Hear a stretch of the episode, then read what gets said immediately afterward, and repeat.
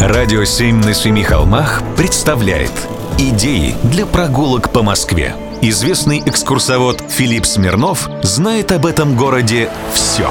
Прогулки со Смирновым. Здравствуйте. Идем сегодня на улицу Каретный ряд.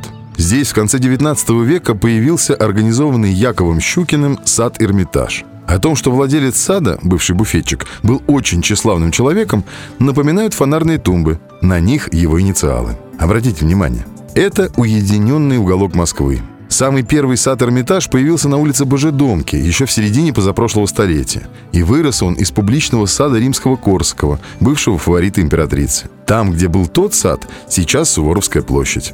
И ничего об увеселениях минувших лет уже не напоминает. А вот в саду Эрмитаж на каретном ряду три театра, детская площадка, уединенные аллеи, беседки и открытая эстрада. В 1970-е годы здесь, на этой эстраде, выступали такие артисты, как Геннадий Хазанов, Михаил Жванецкий, Роман Карцев, Виктор Ильченко, Владимир Высоцкий, Майя Кристалинская, Людмила Зыкина и, конечно, многие другие.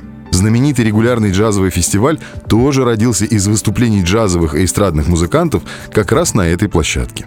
Первая открытая эстрада появилась в саду еще в середине 19 века, когда Эрмитаж располагался на той самой Божедомке. Но на новой территории в каретном ряду с самого начала тоже была эстрада «Раковина» для оркестра. Эстрада в саду была всегда, время от времени подвергаясь реконструкции и перестройкам. Ну какой же увеселительный сад без открытой сцены? В наши дни здесь проходят выступления звезд, концерт на День города и другие праздники, крупные презентации. Все это невозможно было бы без этой эстрады.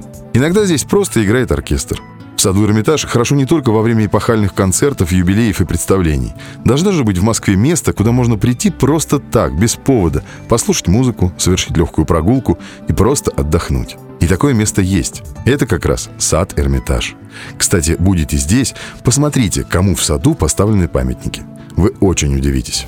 Прогулки со Смирновым. Читайте на сайте radio7.ru. Слушайте каждые пятницу, субботу и воскресенье в эфире «Радио 7» на Семи холмах.